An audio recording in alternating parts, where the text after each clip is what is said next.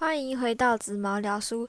今天要分享的书是《记得你是谁》，哈佛的最后一堂课，作者是 Daisy Weidman，天下出版社。哈佛的传说传统，每一科的最后一节课，教授会分享自己的人生经历，因此有各式各样的故事。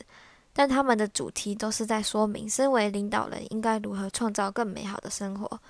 这本书作者是收集十五位教授的故事，我会分享其中几个我觉得还不错的故事。第一位，呃，第一个故事，一位教授他很喜欢登山，他会给自己四个月放假做自己的事情，其他时间认真教课。那四个月里，他会去登山。有一次，他和一位山友去爬山，爬喜马拉雅山。他们真的登顶了，但是没想到，因为太晚才登顶，天色很快就黑了，所以也不容易看到他们要回去的路。因此，他们一不小心就滚下山。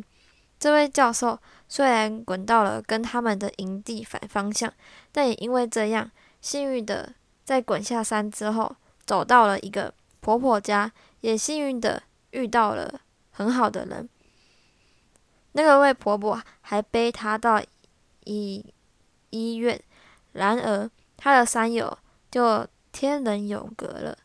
这位教授从此懂得感恩，也持续帮助弱势孩童，让他们能上学。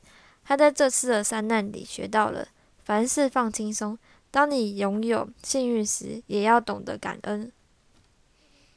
第二个故事，某一次的期末考是给学生看一只鸟的标本，这标本只露出了双脚和一根羽毛，叫同学分析出它的习性、名字等关于它的资讯。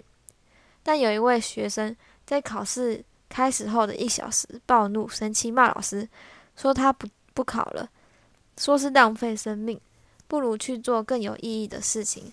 然而，其他学生虽然不想写，但还是认命的写了。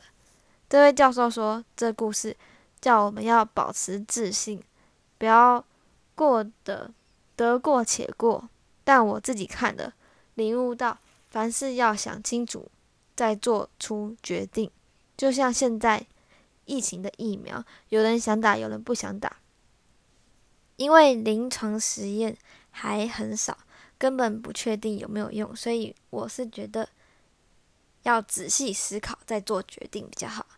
然后第三个故事，这位教授原本是位小员工，后来当上了执行长。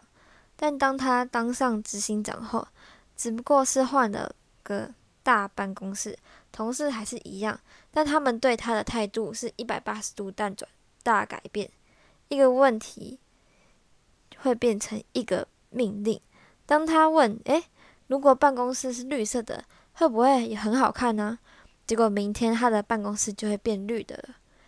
而大家对他的，他也会毕恭毕敬。确实，如果是我，我也不敢对老师或是老板说坏消息，只敢说好的。毕竟是好不容易有的工作，除非没有很喜欢这个工作，不然一定会对老板有礼貌啊。因此，他意识到这不是好的现象，因为这样他听不到也看不到公司真正的问题要改进的地方。所以，他从家开始让自己记得自己其实只不过是在家倒垃圾的人，被青春期的小孩拴的爸爸，让他自己不会因为当了执行长后而自我膨膨胀，习惯只换别人做事。只出一张嘴，也开始跟同事打交道。这故事我领悟到，就跟书名一样，记得你是谁。第四个故事，大概在说，不要参加校友会，因为当你去校友会、同学会，会互相比较是一定的。你就算不想比较，别人大家也会营造出比较的氛围，而你也一定会被影响。就像上一本《公主向前走》也有讲到，不要比较，没比较没伤害。当你跟别人比较，你只会失去自己的初衷，只看见竞争，这是没必要的。就算你赢了别人，最后也不会得到什么快乐吗？应该不会，只有一时的成就感，而这成就感也不是你一开始真正追求的。然后这个教授建议把目标放远、放弹性，不要说我要当一个企业家，然后成为亿万富翁。那你应该要想，你为什么要成为亿万富翁？假如你是因为想用这些钱帮助弱势家庭，那你应该弹性一点，就说我想成为一个拥有足够的钱来帮助弱势家庭的企业家。然后他说。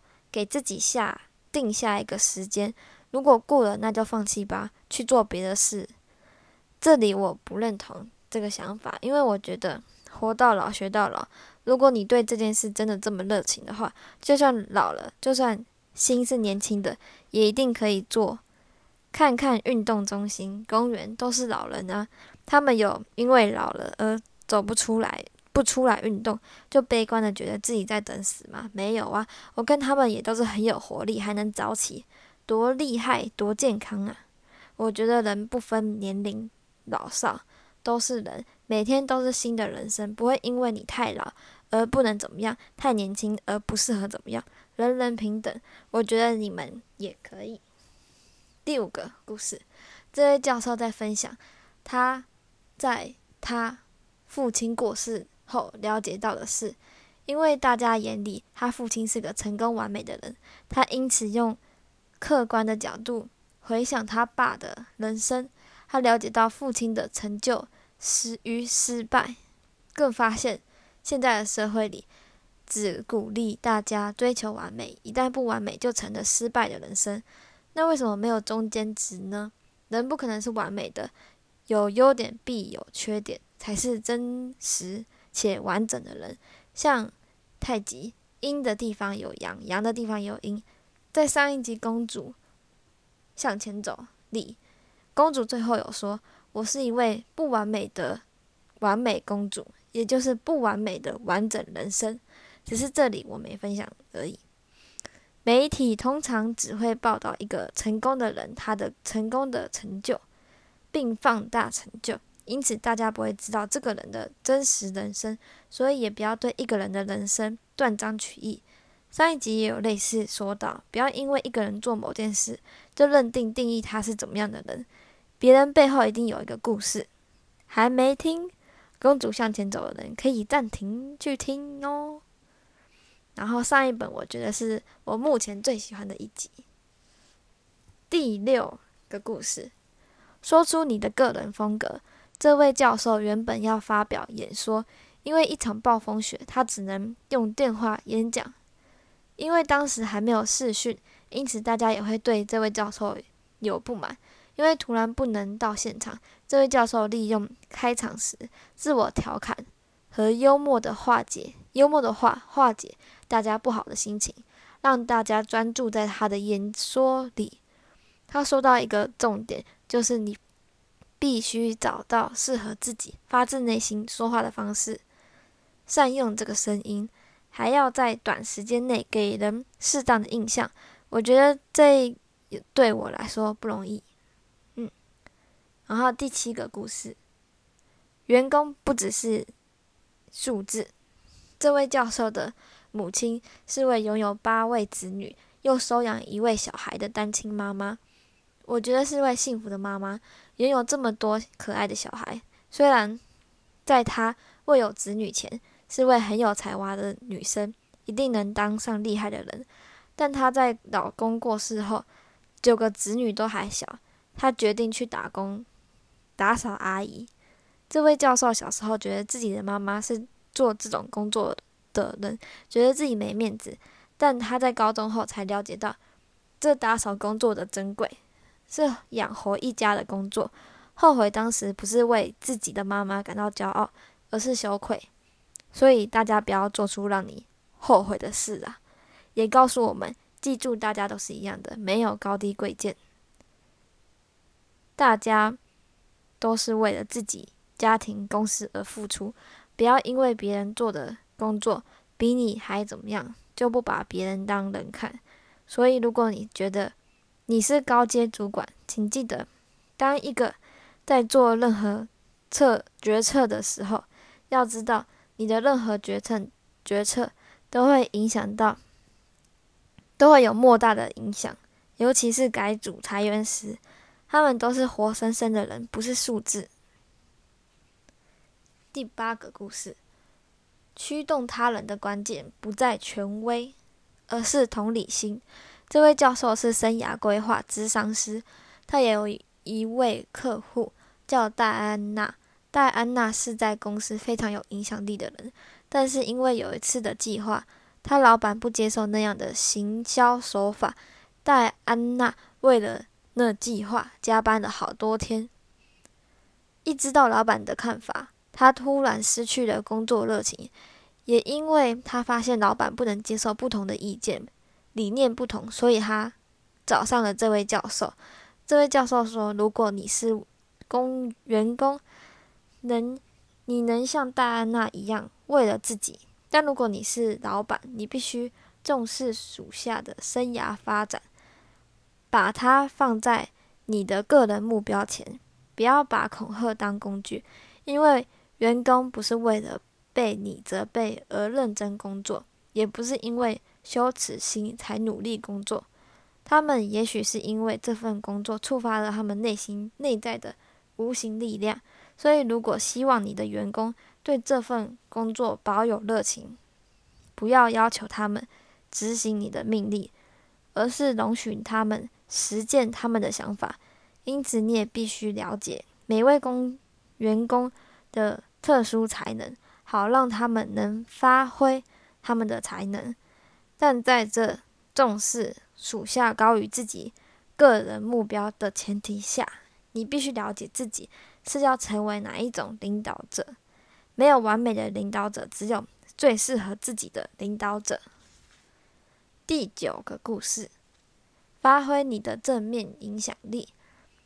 是我目前觉得最有兴趣的一篇。这位教授原本是要带着他的女儿出去玩，开开眼界，最后竟然是在他的他女儿的问题下，变成他的一场终身之旅。在他们聊到一个话题时，女儿问他：“你会改善别人的生活吗？”这时，当时的他，当时。的他，其他问题都能回答很肯定，唯有这个问题无法轻易说出。后来，这位教授因为这个问题，决定要帮助别人改善生活。最后，他花了很多时间，找到了两个问题问自己。你们也可以试着问自己看一看。第一个问题，别人怎么看你？第二个问题，当别人跟你相处的时候，他们怎么看自己？我的话。我妈妈，她我觉得，她是，她觉得我是，诶，她觉得我是她的宝贝女儿。然后呢，她觉得自己很幸福，跟很有运气，拥有我这可爱的女儿。然后呢，我姐姐，她觉得我是很烦的妹妹，但是又很可爱。然后她怎么看自己呢？他应该是觉得他的痘痘好多，然后，对我分享这样，然后就这个问题，能发现你在无意识下对一个人是什么态度。当你们买出门买咖啡时，接到你的咖啡时，你会对店员道谢吗？店员的感觉，你是什么样的人呢？店员是怎么看他自己的呢？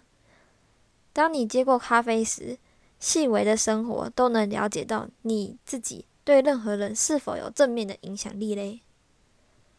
后来，他跟一位主管分享这个想法、这个方法、这两个问题。四周后，那位主管分享他看到很多他自己的盲点，后来也因为这样改变了他管理公司的方式，他的公司经营也越来越好。第十个故事，与其变漂亮的瓷茶杯，不如当一个耐摔的塑胶杯。这位教授分享了哈佛一个实验研究，就是学生的成绩跟他们的未来生涯短期似乎有关，但长期却一点也没关系。其实我觉得没有关系是理所当然的，因为学校的科系制度太古板了。世界上有这么多工作，各式各样有趣的事，又有这么多人，因此会衍生出各种特色。学术任何东西，所以大家想学的当然不一样，当然不会只有国文、英文、数学、社会、自然。在校成绩好的，不也只是因为他们喜欢的科目刚好是在那五大类里？那如果他的兴趣刚好不在那五大类里，那你就断定他是一个不会读书的人，成绩不好的人，笨笨的人，班上倒数的人。只不过只跟大众的喜欢口味不一样。就要被鄙视。像我小时候不爱读书，只爱做手工艺品，所以成绩不好，倒数，所以常常被骂。但还好，妈妈很鼓励我做任何事，也不在乎我的成绩。所以我有时候因为成绩被骂，很挫折；有时候因为妈妈说我让我做任何事，我也很喜欢做的事，很幸福，互补吧。所以。如果你的专业是那五大类也没关系，是那不是那五大类也没关系，在校成绩不好也没关系，只要找到自己的专业，好好在那领域发挥你的才能就好，这样也你也成能成为有影响力的人。这本书的重点就是书名，记得你是谁，不要被别人左右，做你喜欢的事。有热情的事，记得你当初的初衷。其实我对这本书觉得还好，不过有兴趣的人还是可以去看，因为要记得不要被别人左右，往自己的心走。所以想看的也可以去看哦。今天的分享就到这里，如果喜欢，记得分享给其他人。希望我的分享对你们有帮助。我们下次见，拜拜。